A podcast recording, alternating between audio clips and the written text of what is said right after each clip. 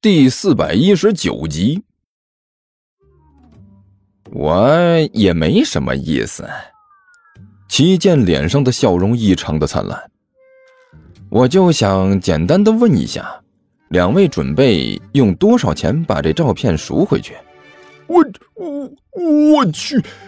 这个男的眼睛顿时瞪大了，还让我用钱赎回去？我没有报警就是给你留面子了，你知道不？真是的，臭不要脸！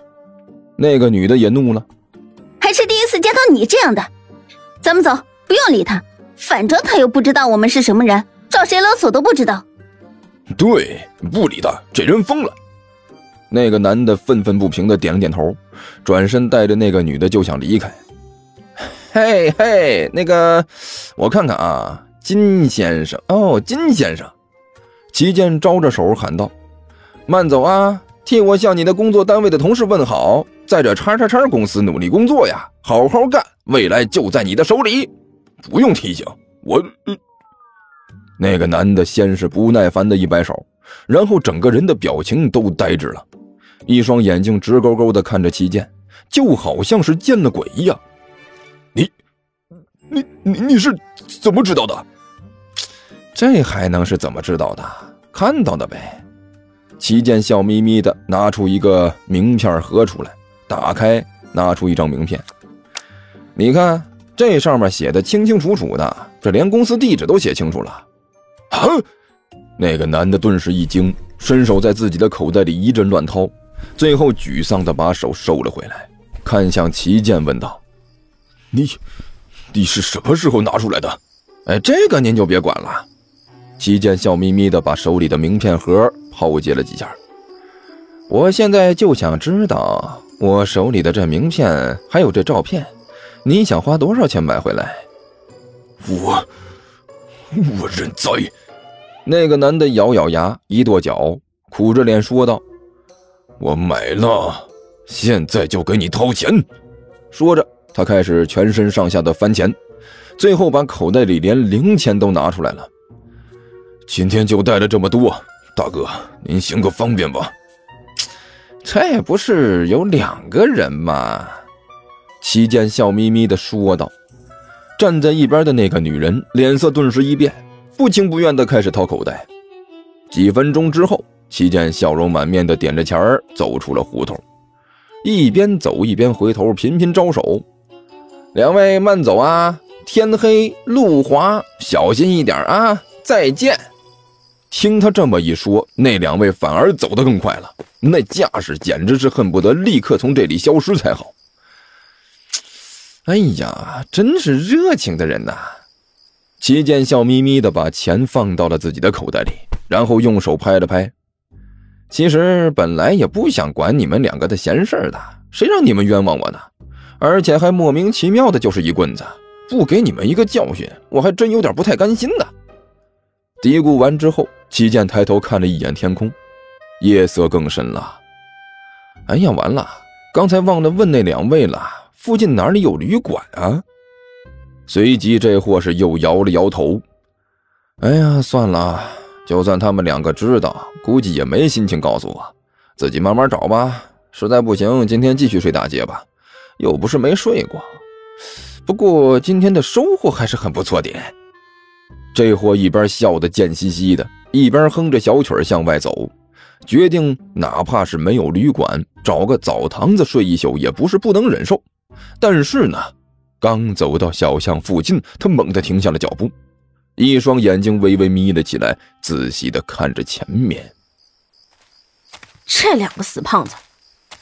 万晨骂骂咧咧的走在黑漆漆的街上，大半夜的出去撒酒疯，一个胖子就已经很麻烦了，现在好了。两个胖子凑到一起了，麻烦都加倍了。等着，你们两个货给我等着，等我找到你们之后，让你们好好的长个教训。一边说着，万晨直奔山下的小卖部。如果没有意外的话，那两个货要买酒也只能到这里来。谁知道，万晨绕着外面转了一圈，找了好几个小卖铺，最后无奈的发现啊，这附近的小卖铺竟然都关门了。也是，这都几点了？万晨没好气的骂道：“在我们那边，天一黑就要关灯睡觉了。就算地球这边比我们那边闹腾的晚吧，这也应该折腾的差不多了。这下好了，这两个在这里也买不到酒，估计是跑到外面去了。麻烦，真是麻烦。万晨气得咬牙切齿，可是又不能不管。干球毕竟是自己这些黑户的饭票啊！真要是出了问题，自己这些人想找个地方吃饭呢，都没地方去啊！万一露了马脚，再被人抓起来，问题就更大了。万晨可没觉得自己有把握可以和一个星球的人拼命，无奈之下，万晨只得是扩大搜索范围，尽量向居民区外面寻找。呀，美女，这大半夜的出来玩呀？就在万晨搜索甘球和李延独踪迹的时候，四个小青年。也不知道从什么地方窜了出来，啊，嘻嘻哈哈的就把他围在了中间干什么呀？万晨也不是一般人，只看了一眼就知道这四个家伙想干什么，没好气的问了一句：“别挡路啊，我要过去。”小妞还挺辣的呀。一个小青年嘻嘻哈哈的说道，一张嘴一口的酒气。不过越是这样，才越够味不是？可不是嘛！另外一个一双眼睛都放光了，不停的在万晨的身上扫来扫去。看看，哎呦，看看这脸蛋嘿，看看这个身材，简直了呀！没想到喝完酒出来还能碰到这么一个大美女。嘿嘿，是啊。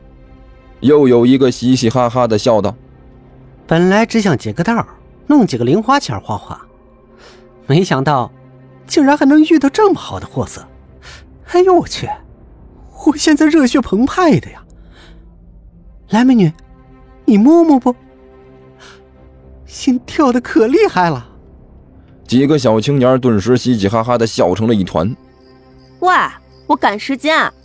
万晨一脸的不屑，双手抱在胸前，没好气的说道：“赶时间呐，那可不好办了。”我们时间可是很长的，你可能要等很长时间了。